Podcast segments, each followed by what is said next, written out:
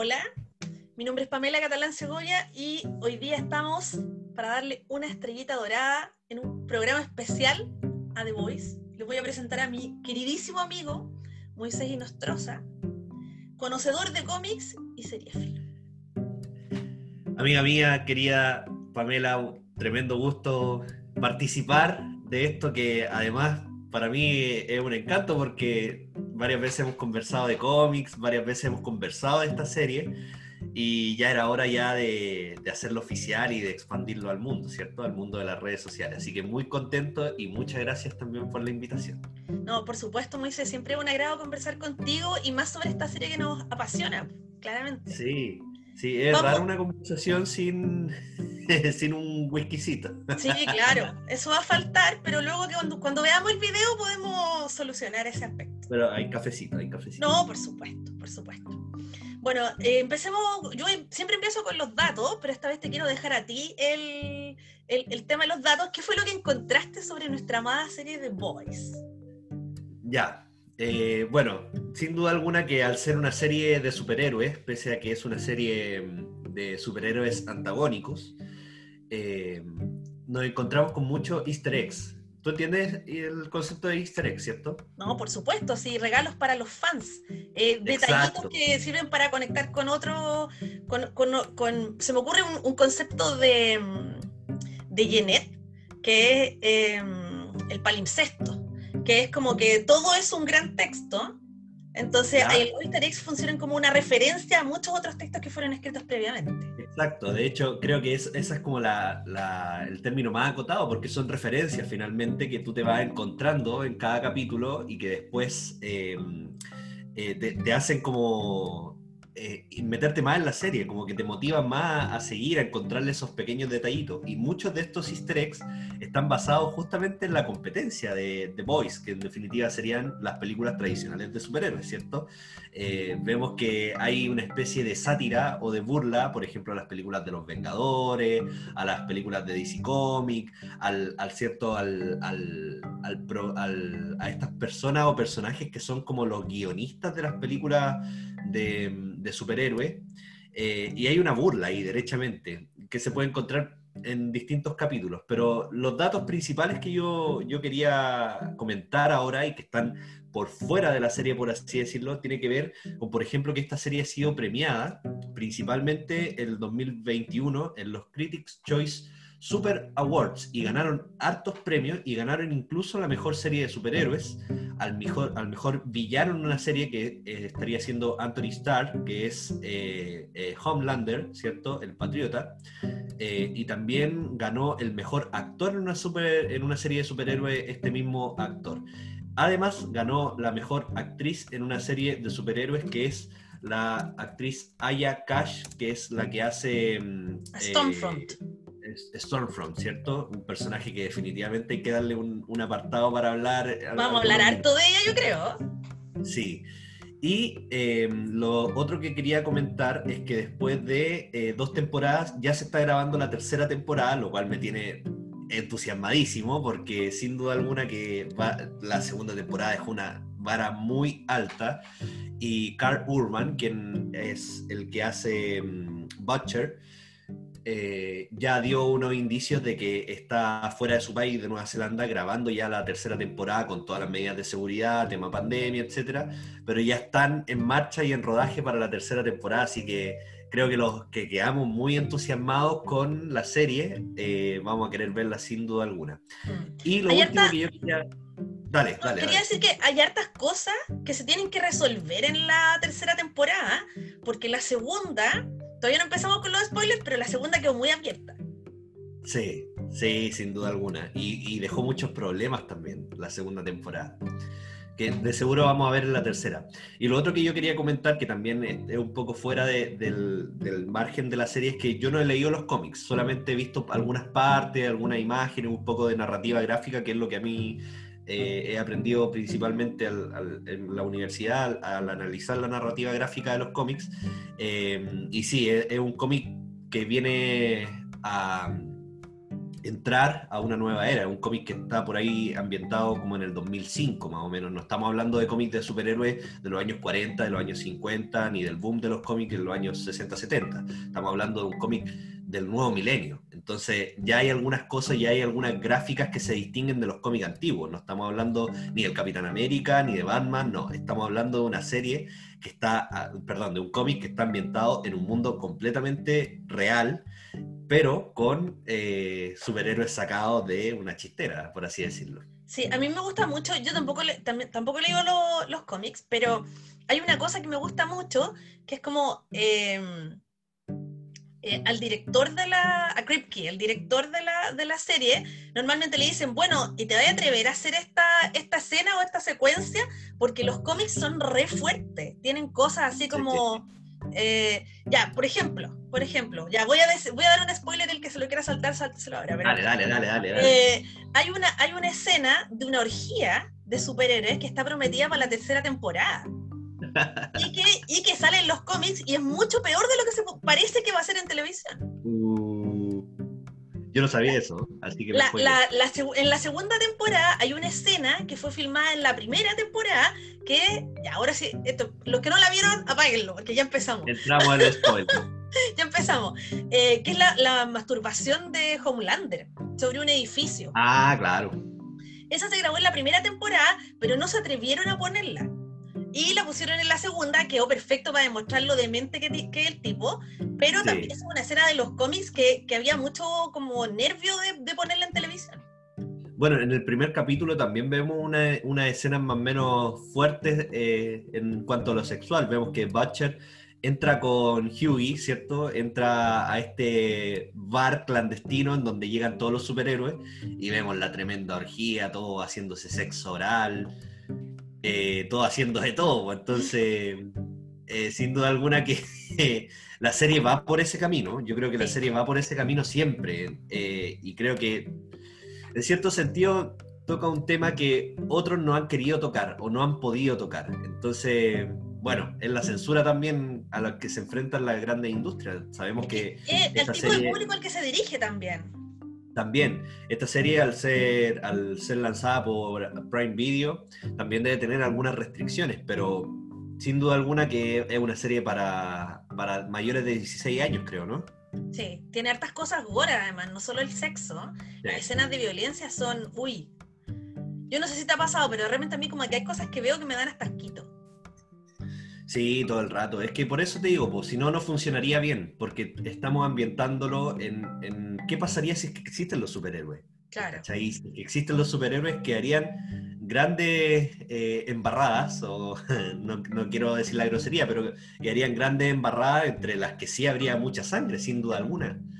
Se, lo, lo que más se habla, creo yo, en el mundo de los superhéroes y que es una temática también que la tocan, por ejemplo, eh, los Vengadores, la, misma eh, DC Comics, es que los superhéroes vendrían a, problematizar más en los hechos em, de violencia en el mundo, ¿cierto? Claro. Y acá, sin duda alguna, que muestran los hechos de violencia sin tapujos, porque mostrar una cabeza decapitada no es, no es tapar la escena, pues. mostrar una cabeza decapitada es mostrar sangre, ¿cachai? Al fin y, al cabo... como realmente sería. Exacto, entonces si lo queremos mostrar a los superhéroes en un mundo real, mostremos las grandes embarradas que quedarían, la gran sangre que quedaría en el mundo, ¿no? Mm. Hay otra, hay otra cosa que es interesante, que va como a la, a la, a la par de ese, de ese florecer de la violencia, si realmente existieran los superhéroes, por supuesto que en el sistema neoliberal que vivimos y, y, en un mundo en que los poderosos hacen lo que quieren sin la necesidad de ninguna vacuna, hay que decirlo, eh, eh, los superhéroes lo que harían sería profundizar desigualdades, y esto ya se ve en la serie. Claro.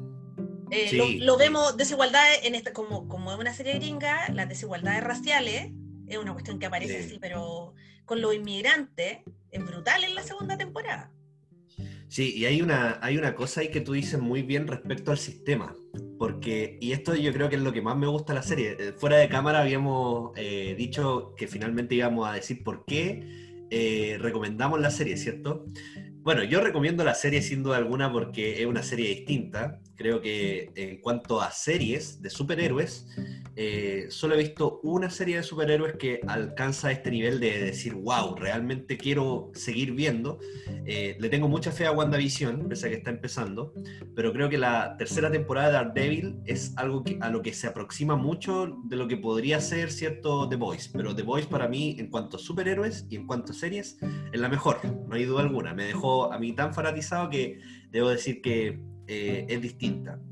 Pero lo que más me llama la atención es que al final los superhéroes no son eh, malos por sí mismos, sino que hay una empresa finalmente que es la que levanta la imagen de los superhéroes y esto está amparado por los medios de comunicación, que es algo que realmente podría pasar y que pasa, por ejemplo, con las figuras sociales, pasa con los políticos, pasa con los deportistas, en donde finalmente existe marketing, existe cine, existe eh, publicidad, existe periodismo exclusivamente para ellos. Y eso obviamente levanta la imagen y se convierte, en lo que dice Butcher en un capítulo, en su punto débil también, su reputación. Entonces la serie trata otro tema en donde finalmente The Boys, los chicos, no son los superhéroes, sino que The Boys son los muchachos que quieren desenmascarar a los superhéroes. Y eso a mí me parece brillante. No sé qué te parece a ti. No, a mí me, parece también eh, extraordinario, hay que decirlo, porque finalmente lo que está pasando es que hay un grupo de chicos, los chicos, que tienen una chica, me encanta que esté Kimiko ahí, tengo que decirlo. Eh, pero los, chicos lo que están haciendo todo el rato es decir, oye, dejen de, de, cabecitas de televisión, cabecitas de cine, cabecitas de medios de comunicación, dense cuenta que lo que están viendo en sus pantallas no es la realidad que es un problema muy que tenemos nosotros actualmente. Sí, por supuesto. El cuarto poder, ¿no? Las comunicaciones, la publicidad, el periodismo, el marketing, ¿cierto? Son, es tanto el poder que tienen, ¿cierto? Que pueden crear realidades, por así decirlo, a través justamente de las imágenes. Y lo que... ahí... Sí, dale. dale. ahí lo que decías tú respecto, por ejemplo, a los inmigrantes, también es una temática importante porque, por ejemplo, vemos que, em, eh, ¿cómo se llama el, velocista? Eh, A-Train.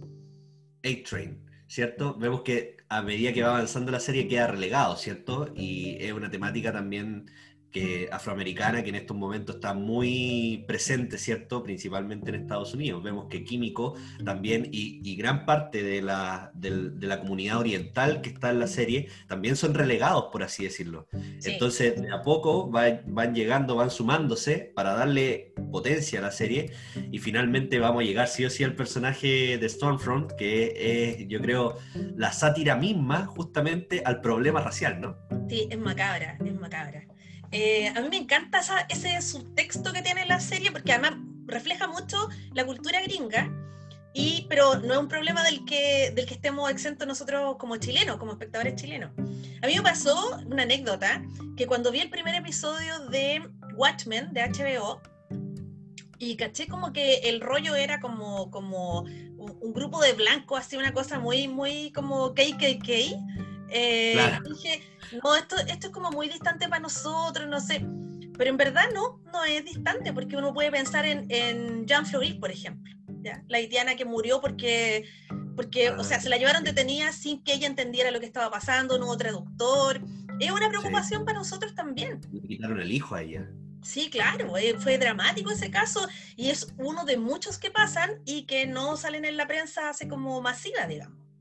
Bueno, el, caso, hablando ya, como mencionaste, a los KKK, acá igual hay cierta, siento yo en Chile al menos, cierta mm, eh, presencia e influencia de algo muy cuestionado también de la supremacía blanca, ¿no? Sí, claro. Y que pasó con el profesor de mm, la universidad, no quiero decir la universidad porque puede que me esté equivocando, pero que valió a una persona en Reñaca en medio del estallido social, ¿te acordáis?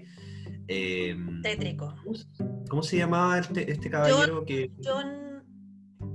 John algo. John Cobin. John Cobin, sí, John Cobin. John Cobin. Eh, bueno, finalmente fue su juicio, creo, creo que ya fue el juicio, creo que ya lo sentenciaron incluso. Sí, claro, se leyó la eh, sentencia, lo seguí. Sí. Entonces, claro, e, esta persona está muy influenciada por justamente por esta corriente de, de supremacistas blancos. De hecho, eh, es una persona que está de acuerdo con el porte de armas para toda la población, por así decirlo. Y hay, hay, hay un tema ahí porque, por ejemplo, cuando fue las elecciones presidenciales en Estados Unidos, en, en, Chile sí hubo cierta, y sí hay, no hay que negarlo tampoco, que sí hay cierta influencia de lo que pasa allá también. Y hay gente que incluso salió en medio del estallido social o después del estallido social o en, en el tema de constitucional acá en Chile, eh, con lienzos con pancarta aludiendo cierto a los nazis, aludiendo a Donald Trump. Banderas confederadas. WTF. ¿Qué es eso? Lo voy a decir así, WTF. ¿Qué es eso acá en Chile? Entonces, sin duda alguna que hay cierta influencia y para esas personas que se quieren cuestionar eso, vean The Voice, porque les, va, a calzar un poco, ¿cierto?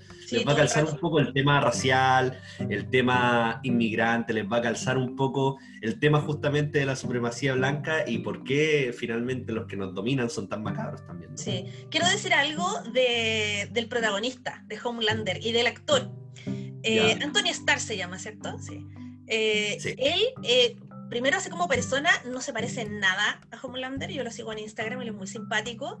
Es como dulce, tiene un perrito así. Por supuesto que no es tan rubio. Una de las cosas que él decía de la construcción del personaje, porque Homelander, los que no han visto la serie hay que decirlo, es, es el villano por excelencia. Es.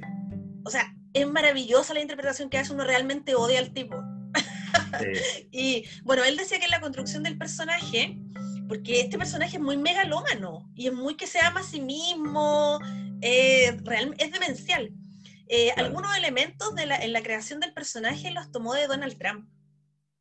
¡Wow! Y lo dice. Y lo dijo abiertamente. Hay un programa que también está en Amazon que, es, con, que tiene que ver con el making of de, de The Voice y con los actores comentando, así como estamos nosotros en pantalla separada, eh, ciertos aspectos del programa y lo cuenta en ese, y es muy entretenido porque como el, el, lenguaje del programa es muy de grueso calibre, este programa que es como fuera de hablar de lo que significa The Voice o de los detalles, los easter eggs y todo, también es súper grueso, de súper grueso calibre. A mí me encanta ese aspecto, que lingüísticamente yo, a mí, obviamente yo estudié el lenguaje y me encantan las palabras, y el, el garabato, el, lenguaje procas, tiene una capacidad expresiva que no tienen otros aspectos del lenguaje. Claro. Y, una, una, de las virtudes para mí es que de este programa es que le saca el jugo a eso. Hay maldiciones que se, que se echan en el programa, digamos, que no tienen no tienen parangón, no se podrían decir en un lenguaje formal. Claro. Eh, y tienen mucho que ver también con, con, lo que nos hace sentir a nosotros como espectadores eh, este, este personaje, este villano maligno, maravilloso, interpreta Anthony sí. Sí, yo creo que eso recae en lo mismo, porque finalmente si estamos hablando de una serie que trata de aterrizar a la realidad, los personajes o los superhéroes, ¿cierto? No pueden hablar sin garabatos, sin ordinarieces, porque al fin y al cabo eh, es algo que es una constante en el mundo, o sea, en el mundo se habla así finalmente, y eso es, lo que quiere representar, creo yo, la serie, lo más apegado a la realidad de lo que podrían ser superhéroes en el mundo real, con grandes embarradas, con mucha sangre, con mucho garabato, con eh, trampa, con mafia, con eh, personas que resguardan, ¿cierto? Cuidan la imagen, con empresas que ganan dinero a través de ello. Sí, claro. Entonces, sí, yo quiero destacar algunos, algunos aspectos, algunos personajes. Eh, me gusta mucho que Ghost Fring aparezca en la serie y que aparezca poco, porque lo hace un personaje misterioso. ¿Cómo se llama él? Expósito del apellido. Giancarlo Espósito. Giancarlo Espósito. Y este personaje finalmente me encanta porque dentro de lo poco que aparece, porque Giancarlo Espósito está pintado para ser el villano, ¿cierto? También un villano, pero un villano que juega ajedrez finalmente, un villano que el, que planifica, el que organiza, ¿cachai? El que, el que hace todo para que resulte a su favor, ¿no? y para que resulte a favor de Bob, que es la empresa que es la que comanda a los superhéroes. Me encanta que aparezca poco porque dentro de esa poca pantalla que tiene, se ve cómo él también se enfrenta a ciertos problemas, cómo es que el mandamás de todos se enfrenta a ciertos problemas. Y uno de esos problemas lo da el capítulo final de la segunda temporada, que es cuando eh, interactúa con eh, Butcher y tienen que llegar a un acuerdo, salvar al niño, ¿cierto? Salvar a la, a la, a la novia de Butcher y... ¿Cómo se llama la novia de Butcher? Beca, Beca, es la esposa. Es la esposa. La esposa de Butcher, claro. Salvar al niño y finalmente eh, darse la fuga, ¿no? Para que eh, haya, haya un acuerdo, ¿no? Y se enfrenta a ese problema y eh, Edward Stan, se llama el, personaje, acepta. Contra todo pronóstico, tranquilo a Bob y finalmente hay un final feliz, el cual por supuesto que no lo hay. No, claro. Jamás en The Voice vamos a ver. En ese sentido, como Game of Thrones, uno puede, como que estáis todo el tiempo rogando que el personaje que te gusta o tu favorito que no muera. Por favor, que no muera. Es como, como... Y, lo, otro entretenido yo encuentro es que no es como mundos de blancos y negros. Porque no es que Huey, no es que Butcher sean, comillas, los buenos. Son personas que actúan como personas. Eh, son súper mezquinos. Son, son eh, los moviliza la venganza inicialmente. es también como Juego de Tronos, como Jamie Lannister. Te lo pintan bueno, te lo pintan malo, te lo pintan mediano, ¿cachai? Porque finalmente los personajes son completos. No, no, no, es, no es como el Señor de los Anillos en que enfrentamos el bien contra el mal. Aquí vemos personajes grises. Sí está presente el bien contra el mal, pero con matices, pues evidentemente, que es, eh, que es lo que creo yo más nos gusta y como han avanzado en general el mundo de la serie y el mundo de los superhéroes. Yo creo que Huggy Huey tiene el mayor desarrollo de personaje, porque primero lo presentan como el protagonista de la serie, que después va tomando un rol secundario en algunas partes, después eh, toma un rol primario, ¿cierto? Salva el día, por así decirlo, en algunas ocasiones, pero de ser un niño mm, inocente pasa a ser una persona que quiere cambiar finalmente las cosas, que se relaciona con una superhéroe, que finalmente logra crecer dentro de todo. Eh, y aún así con miedo, porque vemos que es un personaje muy temeroso, ¿cierto? Pero que en la segunda temporada aún tiene miedo, pero se atreve a hacer cosas distintas. Al principio le cuesta mucho atreverse, ahora influenciado por supuesto por Butcher, por French y por Mother's Milk, eh, por Químico también. Mm. Vemos que el personaje avanza, con miedo, pero avanza, se, se atreve un poco más.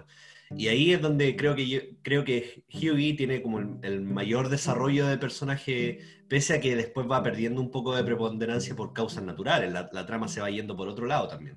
Sí, yo creo que respecto del futuro de Hughie, eh, se ve muy oscuro. Porque finalmente lo que, lo que él quiere volver al, al, al lado legal de las cosas y cae en una trampa repugnante. Porque le va a pedir trabajo a la mujer que era la que reventó las cabezas y que nunca Muy bueno. Nadie vio venir eso. Fue maravilloso eso en el último episodio. Y cacháis nuevamente que la estrategia de la mujer es volverse política, es, hacer un disfraz de ella misma, ¿cachai? Que de nuevo van a estar los medios de comunicación, van a estar las empresas para levantar su imagen política, pero detrás tiene fines. Todavía no lo sabemos del todo, porque creo yo que no se entiende muy bien cuál es el propósito de ella de reventar las cabezas a todos. Si bien es cierto, es esconder secretos, por supuesto, esconder los secretos y que no se sepa la verdad de los superhéroes y de que están, cierto, todos los superhéroes están inyectados con este componente. Eh, creo yo que ella saca alguna ganancia de eso, pero que nos van a explicar en la temporada 3. Sí, mi hipótesis al respecto es que, no sé si te recuerdas esta conversación que tiene eh, Stan con Butcher, y Stan dice que tiene un arma secreta que puede ah. controlar a Homelander. Y tú decís, ¿qué diablo es? ¿El cabro chico? El cabro chico es más poderoso que Homelander, pero todavía es un niño, no puede ponerle el peso. Pero otra lectura de la situación sería que el arma secreta sea esta mujer que explota cabezas, porque, porque ella, en el fondo, tú la en el lugar que la coloques, porque además nadie sabe quién es ni cómo lo hace, eh, puede tapar el secreto que sea y eliminar a quien corresponda. Y todas las muertes que genera favorecen a Bot. Por ejemplo, la primera que muere, que tú decís, bueno, WTF todo el rato, eh, es, la que muere, es la, la, la, galla de la CIA que estaba dispuesta a ayudar a, a The Boys cuando todavía estaban proscritos. Claro, y se salvaron, ¿por qué? Porque se escondieron adentro de la camioneta y ella no podía verlos, porque al final en el último episodio uno se entera que ella necesita estar viendo a la persona a la que le va a reventar la O porque a ella también le sirve que The Boys estén vivos y The Boys sigan desenmascarando, por así decirlo, a los superhéroes. También puede ser. Es una forma de controlarlo. Claro, sí, por supuesto. Y, y tal vez lo que dice Edward Stan tiene relación con un personaje que va a entrar en la temporada 3 que se llama Soldier Boy. Yo he leído harto de, de, este personaje y que va a ser al final un antagonista para Homelander. Y eso está bueno, porque Homelander en estos momentos tiene tanto poder que no tiene un antagonista, no hay nadie que se le enfrente, es Superman. No hay nadie que se le enfrente. Estaría bueno que tuviese un rival, ¿cierto? O sea, que... es, como que sigue el esquema, en ese sentido sigue el esquema de la segunda temporada, porque Stormfront era tan poderosa como Homelander. Eh, era quien generaba el equilibrio de, poder. ¿ya? Primero no lo pescaba, después, oye, ese romance repugnante que tienen. Tóxico o sea, si usted está en una relación tóxica, vea esa relación. Sí, no, por favor, tremendo. La cosa es que, eh, claro, ella no, no, no está sometida a él por fuerza. Y de hecho, ella es tan astuta que empieza a manipularlo. Claro. Y lo mete en esta cuestión como conspiranoica eh, sin que él se dé cuenta. Sí. Y luego, cuando ella queda totalmente destruida, eh, o sea, no, yo no creo que esté muerta, yo creo que la tienen guardada en alguna parte y que eventualmente se va a recuperar. ¿De dónde saqué esa idea? Que cuando ella le dice a Homelander que, que le haga daño, luego ella se regenera. Sí, tiene la capacidad. Sí, lenta, pero puede regenerarse. Entonces yo no creo que ella esté borrada del mapa. ¿eh? Eh, pero en este momento nadie tiene tanto poder como Homelander. Se supone que Homelander está controlado por sus compañeros de, de los siete por el posible chantaje que Maeve le hace. Claro. Pero eso no es suficiente para tenerlo eh, quieto. Claro. Homelander es, muy moldeable psicológicamente y se, se, nota. Al principio lo vemos con la directora de Boat, ¿cierto? Con su bebé, que ella es finalmente la que lo moldea, pero Homelander se harta de ella y la termina, ¿cierto? Matando. Después pasa con la misma Stormfront, que ella es quien logra entrar en el juego de Homelander y lo manipula y finalmente se descubre la verdad de que es una nazi eh, y, bueno, igual se nota. En, los cómics tengo entendido que eso es muy preponderante en Stormfront, que ella es, eh, nazi, es discriminadora, es racista, eh, y está muy marcado esa, esa tendencia en ella. Pero acá como que te lo esconden al principio y después como a medida que va avanzando un poquito te lo va mostrando hasta que llega el secreto final de que eh, ella estuvo casada, ¿cierto?, con el fundador de Boat y que era nazi y que todo esto sale a la luz después. Y, y bueno, trata a los, me da mucha risa porque eh, justamente lo que dices tú, el lenguaje verbal que utilizan está perfectamente utilizado al, discriminar de amarillos, por ejemplo, a, los, a los orientales, ¿cachai? A los, les dice amarillos no sé cuánto, o a los, mismos, a, a, los mismos afroamericanos también hay una discriminación directa ahí hacia ellos. Usa la palabra amiga, eso es como en Estados Unidos es repugnante, como una grosería. Claro. Yo lo que te quería consultar era qué opinas tú en tu rol de mujer y de mujer feminista respecto a la incorporación y a la preponderancia de las mujeres en la serie y de las mujeres superheroínas. Mm. Sí, hay varias cosas. Por ejemplo, según lo que entiendo, Stormfront no es, no es mujer en el cómic sino que es un nazi. Entonces, esta, esta relación así como, como de como el amorito, eso es puramente televisivo. Yo creo que le agrega algo interesante, porque, em, bueno, un poco lo mismo que pasa con, con The Witcher.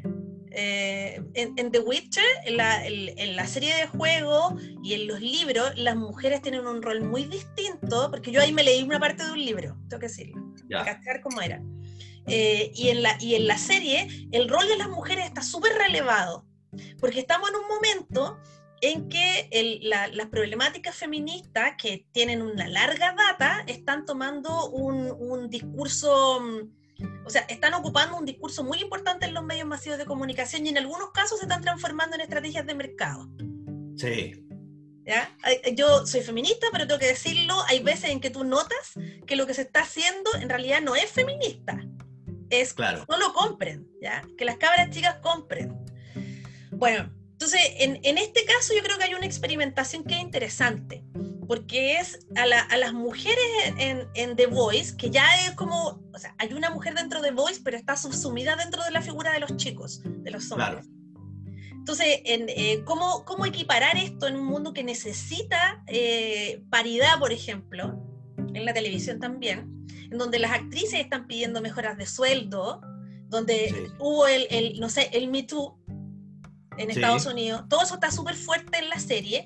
Y, o sea, vale recordar, por ejemplo, que en, la, en la, primera temporada, eh, Starlight hace el Me Too. Cuenta públicamente el abuso que sufrió, lo que significa la cancelación de Deep. Yo creo que eso es interesante porque eso no está en los cómics. Esa es una oportunidad que vieron los realizadores de la serie de retratar problemas que son súper contingentes que están ocurriendo en este mismo momento y que, y que permiten también eh, captar audiencias femeninas que se sienten representadas. Porque no es, o sea, a la vez se hace una parodia de, esta, de, esto, de este feminismo que es como de mercado que eso lo podemos ver claramente en eh, cuando se están haciendo la película. Sí. Eh, Girls Get It Done se llama la película. sí. Eh, y es muy ridículo cómo hacen la película, cómo ponen, por ejemplo, a Maeve, cómo la colocan de, de generan toda una línea de productos LGTB arcoíris. claro más, ¿cachai?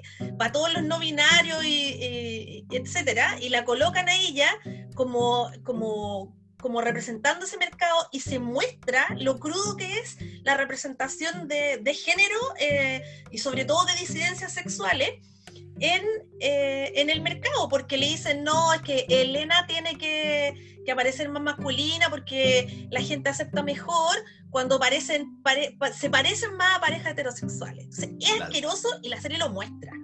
Y ahí la crítica vuelve a ser, no necesariamente al, feminismo de mercado, por así decirlo, vuelve a ser al capitalismo finalmente, que es la que provoca esto. Y yo quería llegar a este punto porque esto es muy bueno, esto es buenísimo. En Los Vengadores, en Avengers Endgame, hay una escena que fue muy cuestionada, muy cuestionada, que es cuando eh, se reúnen todas las mujeres de una manera muy poco lógica, porque hay no sé, 80 superhéroes peleando y se reúnen solo las que son mujeres en un punto clave para, ¿cierto?, abrir paso a, que puedan llegar a la, camioneta y al, al, mundo cuántico y puedan devolver las gemas del infinito y puedan detener a Thanos, etc. Y esa escena fue muy cuestionada porque la gente dice, pucha, por último hubiesen hecho una escena en donde estuviesen eh, superhéroes mezclados, pues, ¿cachai? Pero con preponderancia femenina. Pero no, ¿cachai? Hicieron una, escena solamente de, mm, eh, de, mujeres peleando, que es poco lógica si tú te ponías a pensar en una, en una gran escena en donde hay 80, 90 superhéroes al mismo tiempo. Y eso yo creo que The Voice se inspiró mucho en esa escena para decir, bueno, esto es lo que quiere vender el mercado, ¿cierto? Esto es feminismo, por así decirlo, ¿cachai? Pero The Voice da vuelta ese, ese argumento y llegamos a la escena final en donde nos encontramos con que eh, Stormfront se tiene que enfrentar a Starlight le, quiebra el cuello químico y de la nada aparece la Queen Maeve a sacarle, ¿cierto?, la cresta a, Stormfront con la música de los Pussy, las Pussy Riot, ¿cierto? Sí. Esta es una escena femenina, pues ahí tenéis poder femenino y le sacan la cresta y media a la misma Stormfront ahí en, y Kimiko, ese momento hermoso en que Kimiko se ríe. Es la primera vez que se se de su boca, se ríe. y le dice, maldita nazi, te voy a meter la gota en la vagina. Y bueno, lo dice, se lo dice gente y lo, finalmente lo dice Frenchy, y es una cuestión como que tú estás ahí de la risa. Claro. Pero sí, yo creo que en ese sentido eh, está mucho mejor llevado el asunto. Tanto por la representación de los problemas, lo asqueroso que pueden ser los problemas que enfrentamos las mujeres, como la relación entre mujeres. Claro, y pasó ahí también porque construyeron un camino para llegar a eso. sí, claro. Anteriormente, Starlight con Hughie van a preguntarle a, Queen Maeve si es que ella los puede apoyar en esta misión, ¿cierto? Eh, hay, hay anteriormente una rencilla entre Químico y Stormfront porque le mata al hermano. Starlight ya está choreada con Stormfront porque finalmente es, una malvada de, adentro, ¿cachai? Pese a que muestra otra imagen. Entonces, había un camino para llegar a que ya finalmente saquémosle la cresta a esta loca. nos tiene que abrir esta...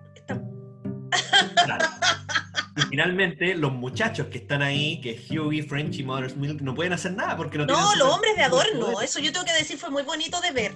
¿ya? Porque es muy, muy, raro en la televisión un momento en el que los hombres están de adorno. Y aquí estaban de adorno. No, y la Se sintió bien. Fue como tomen un poco de lo que nos hacen siempre. y la música de las Pussy Riot viene como anillo al dedo de esa escena. Sí, claro. Yo creo que hay, hay, una cosa que es bien interesante, porque el, el, como el feminismo ideal te muestra la sororidad. Pero la, sororidad no, no, sale de la nada, po. Es, es, una forma de establecer relaciones y que es una forma súper compleja. Entonces yo creo que ahí la relación entre Starlight y Queen Maeve es algo muy bonito de ver cómo se desarrolla porque parte de, de, una, así como, o sea, Starlight tenía una imagen absolutamente eh, idealizada de Queen Maeve, luego se da cuenta de, que se da cuenta de que Queen Maeve es una, es una cínica, repugnante, que no le importa nada, porque esas son las primeras impresiones, y, y aprende, para sobrevivir en ese mundo asqueroso, aprende Starlight el cinismo de Queen Maeve. Claro. Sí, sí, ahí está importante porque, bueno, lo, mismo que decíamos, pues la, la sororidad se construye, pues, o sea, tú igual tenés que encontrar, eh, desde mi posición de hombre, lo digo yo sin conocer de cerca qué es, qué es la sororidad, ¿cierto? Pero sí puedo decir que tú no vas a ser sorora con tu enemiga, pues, ¿cierto? Sí, claro. O, solo porque sea mujer voy a ser sorora instantáneamente y lo voy a poder mantener en, en un mundo cambiante donde las cosas son súper complejas. Pues tiene que haber un lazo íntimo tal vez, y eso es lo que llegan a conectar en la serie, pues, ¿cachai?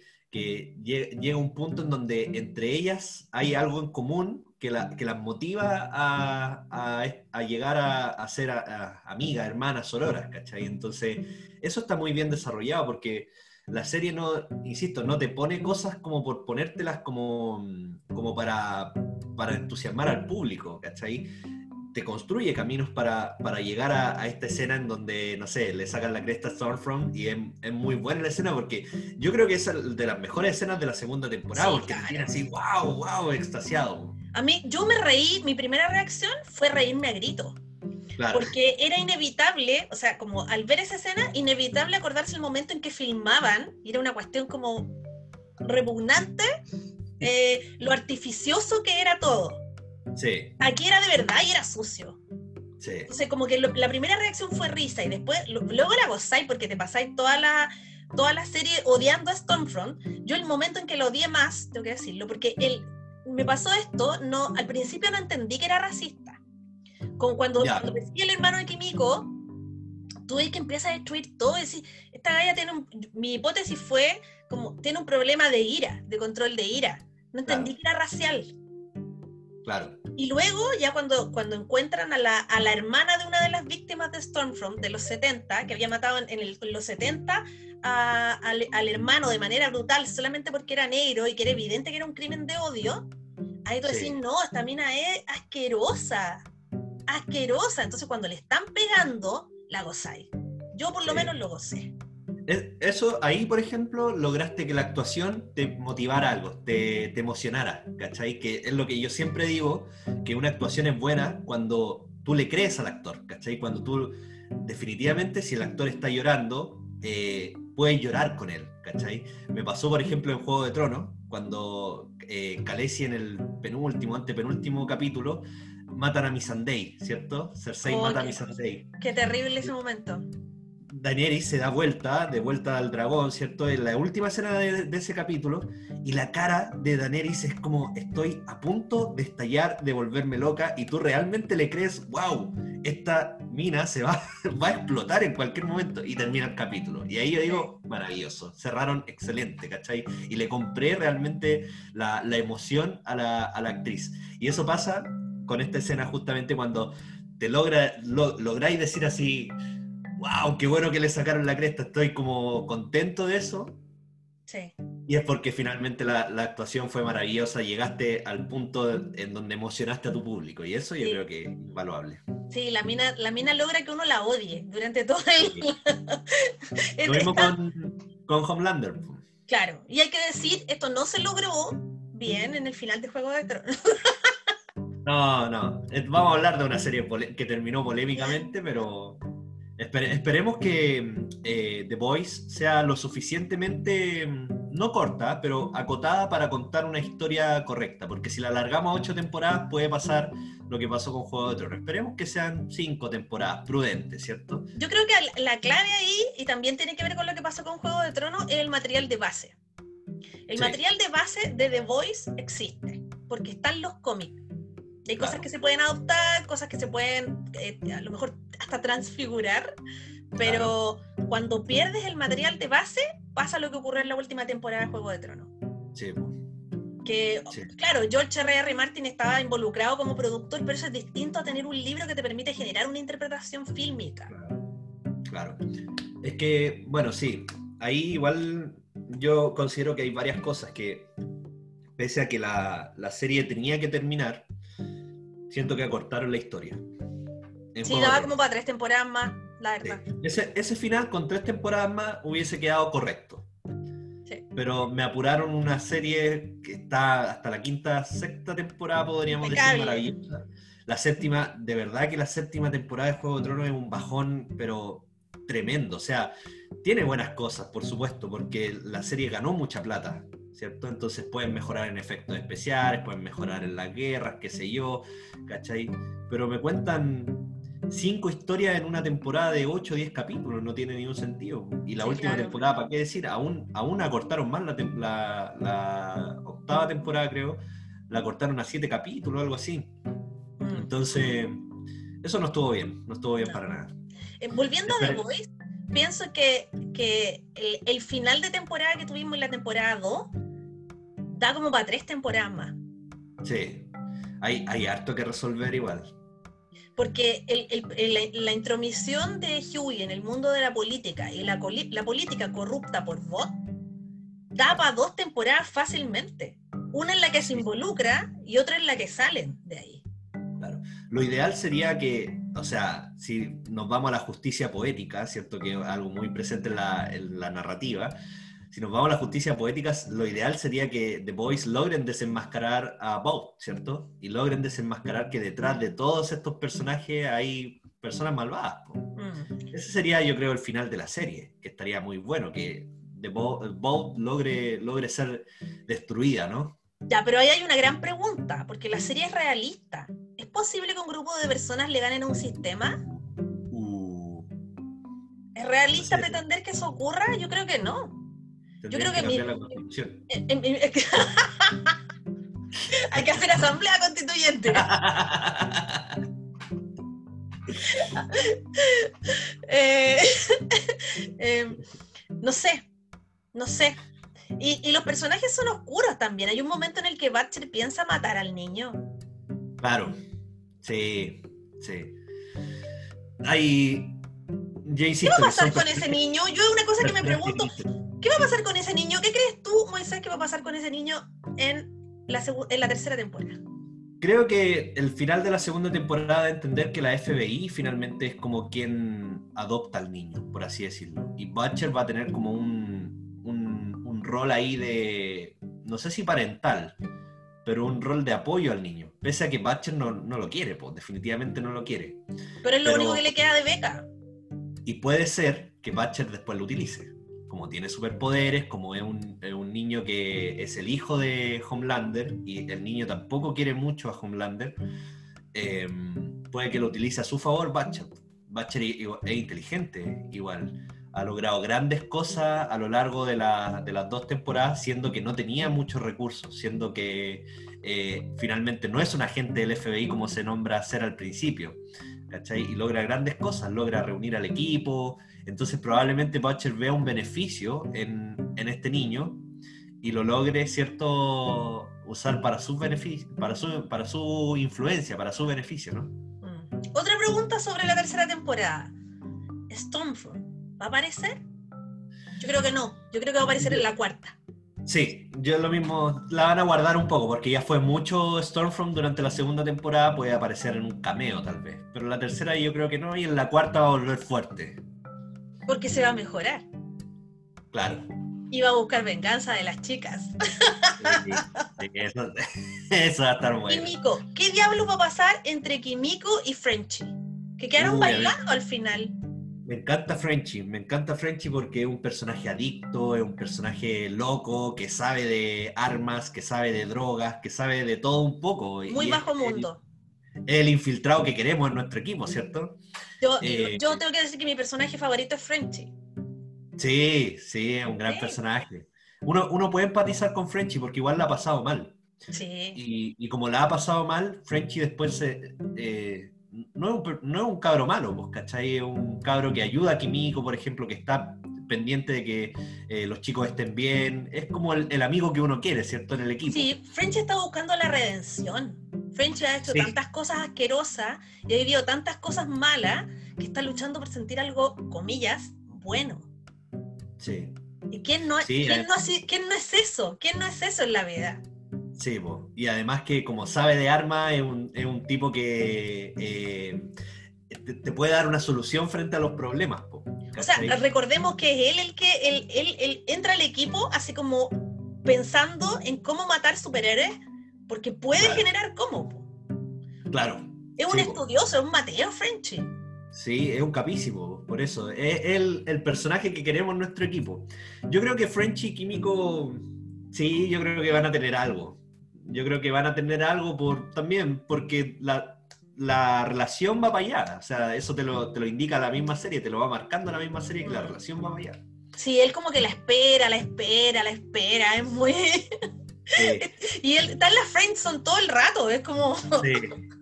Yo creo que, mira, hay algo que me gustaría igual que pasara, va a sonar feo, va a sonar crudo, pero creo que para darle un poquito más de potencia al argumento, estaría bueno que uno de los boys, uno de los muchachos muriera, ¿no? Que muriera injustamente, que muriera a manos de un superhéroe, a manos de Homelander. No sé, podría ser, se me ocurre a primera, primera impresión, Mother's Milk o el mismo Frenchy, que murieran, ¿cachai? Entonces viene una desazón en el equipo y tienen que buscar cómo rearmarse. ¿Cierto? Y buscan venganza también por la muerte de su compañero, ¿no?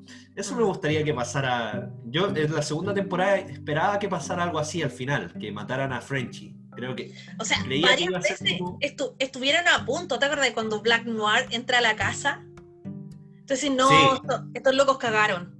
Cagaron. Bueno, ahora sí que mueren. Y ellos estaban dispuestos a morir para defenderse entre ellos. No, muy heavy. Black Noir. ¿Vamos a ver algo más de Black Noir? Sí, yo creo que sí, porque finalmente que sea alérgico al chocolate o a las nueces, como que te da a entender que hay un hay algo hay algo de gracia y que pueden seguir explotándolo.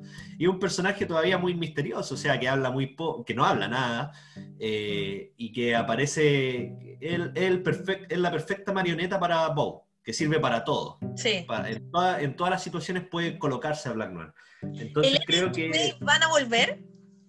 ¿Cómo? ¿Elena y Queen Maeve van a volver? Elena y Queen Maeve, no, lo sé. No lo sé, porque eh, Elena está muy enojada por lo que pasó en el avión. Yo creo que no. Yo creo que Elena se va y. Y no. Vamos a ver a otra Queen Maeve. Queen Maeve está evolucionando mucho. Sí. Porque de, de ser casi como Black Noir, seguirle el juego a todos y a todo, siente ahora que, tiene forma de controlar algunas cosas. Y, la forma en que las controla es eh, jugando con las audiencias. Y entendiendo el principal defecto y la única quizás debilidad que tiene Homelander, que es su deseo como buen narcisista, su deseo de ser aplaudido y de ser amado. Claro. Starlight y Huey continúan, o sea, ¿cómo, va a ser esa relación? Yo igual los veo en una primera parte enamorados, por cierto. Sí, ellos están, yo creo que están súper enamorados, pero su relación es como que los dos son idealistas, entonces es una relación a todas luces muy compleja de llevar adelante. Sí. Eh, yo veo complicada esa relación. Les va a costar, les va a costar sobre todo porque Huey es, alguien que quiere desenmascarar a, a los siete, a The Boat, a Boat, y Starlight está dentro de eso, entonces creo que por ahí van a, van a este mismo sistema va a ser hincapié en que de alguna forma los van a separar, ¿no? Pero hay una cosa que es como bien interesante de ellos dos, yo estaba pensando recién en su relación y creo que la razón por la que ellos dos están muy enamorados eh, y por lo que esa pareja puede ser viable eventualmente es que comparten una moral. Ellos tienen una moral muy, muy similar. Eh, entonces, al, compartir valores como pareja, en el fondo, son súper sólidos. Claro. Porque la vida eh, te cambia un montón de cosas, te cambia, no sé, las circunstancias, pero cuando tú, tú tenías una escala de valores que es similar a la de tu pareja, es muy difícil que te alejes de él o de ella. Entonces, creo que ahí hay una, una está súper bien construido, como muchas otras cosas de la serie, porque eh, esta fortaleza que tiene esta pareja es tan equiparable a lo difícil que son sus circunstancias. Mm. Yo creo que ahí puede pasar cualquier cosa. Sí, sí. Y yo, yo creo que eh, van a haber giros en la tercera temporada, giros inesperados, que creo que nos, nos van a dejar gustando harto y nos van a dejar emocionados para una cuarta temporada. Creo yo, insisto, que más allá de cinco temporadas, basado siempre en, en los cómics, no al pie de la letra, nunca, porque ya la, la, serie ya no está basada al pie de la letra de los cómics, mm. lo cual me parece muy bien, porque en el cómic funciona como cómic y la serie de televisión funciona como serie de televisión, y eso hay que distinguirlo súper bien. En la serie de televisión se cuentan unas cosas, se omiten otras. Pero insisto que cinco temporadas es el tiempo prudente, el tiempo prudente porque alargarla más va a pasar lo que pasa, que yo digo que las series terminan mal. Entonces cinco temporadas cerrando la historia completa estaría excelente hay una cosa que yo creo que va a pasar, que se puede acercar un poquito y que lo puede hacer muy interesante y lo puede acercar un poquito a cosas que pasan en los cómics. En los cómics, eh, Butcher usa la, esta sustancia azul, ¿cómo se llama? Se me olvidó. El componente B. El componente B, lo usa. Y lo ocupa cuando va a luchar con otro, con, con superhéroe y, un poco se vuelve loco, ¿ah? Se empieza a poner muy oscuro el personaje de Butcher en los cómics, eh, según lo que he leído yo creo que podría pasar algo así. O sea, como que hicieran alguna Batcher, hicieran alguna experimentación en algún momento crítico y eso abriera como otra línea narrativa en la serie. Porque hasta ahora los personajes están limpios.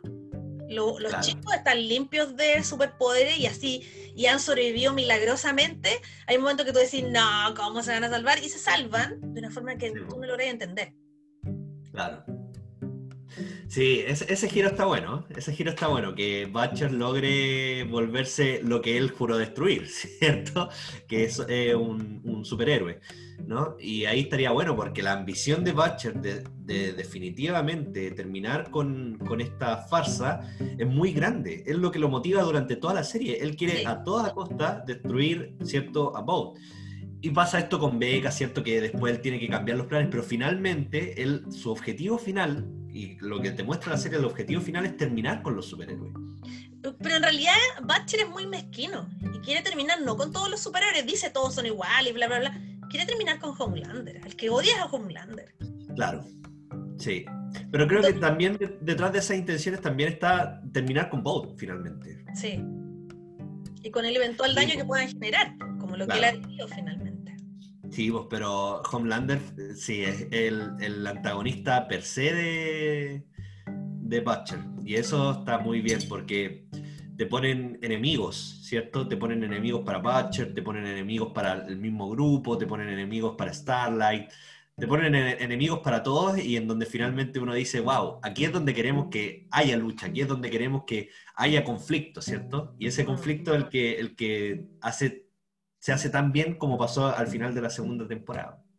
Oye, ¿y A-Train y The Deep? Sí, eso... ya, Deep me da risa. Al, final, hubo un rato que me dio como lástima y ahora me da risa.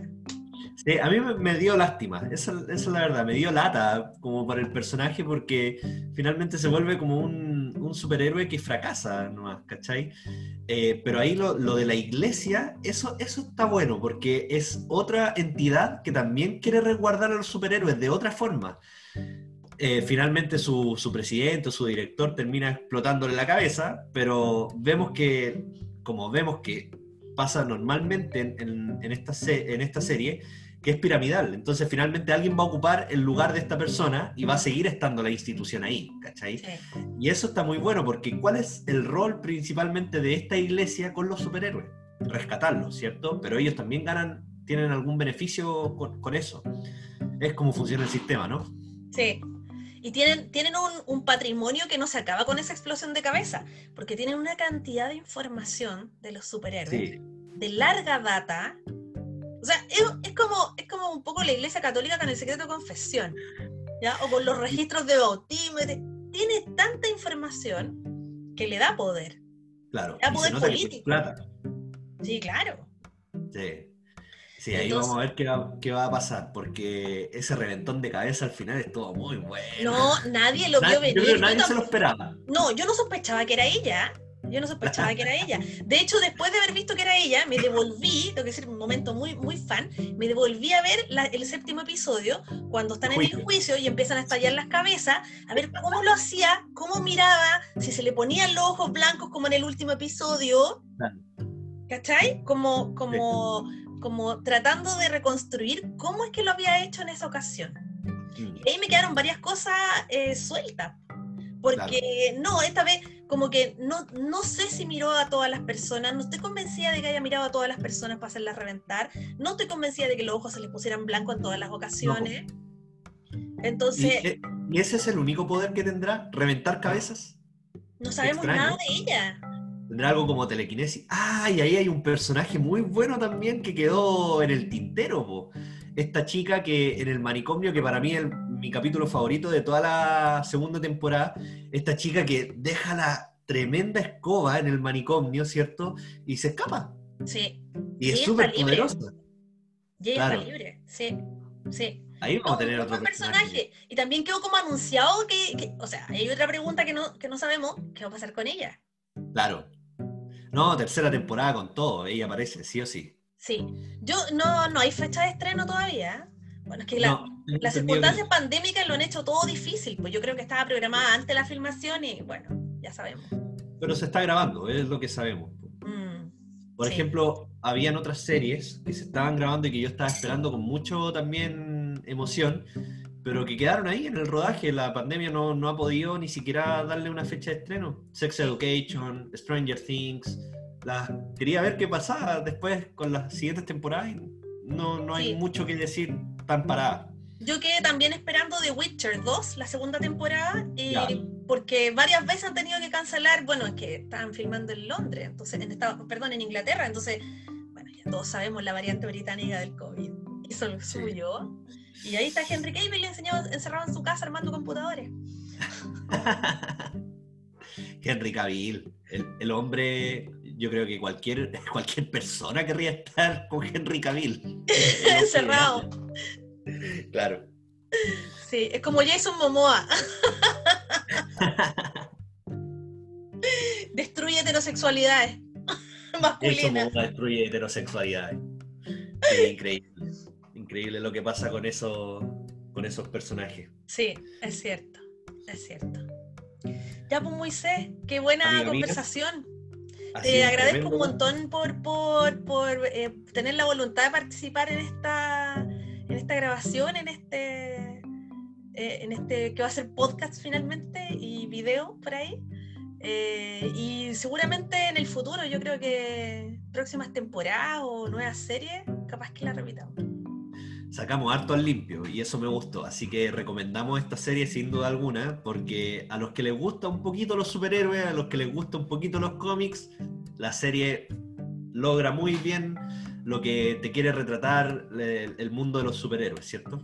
Así que gracias Pamela, estoy muy agradecido, ya nos vamos a volver a ver, por supuesto que sí, y podemos seguir conversando de películas, de series, hay que hablar un poco de WandaVision después, que también se nota que va a estar buena. Sí. Está buena, está muy buena, así que...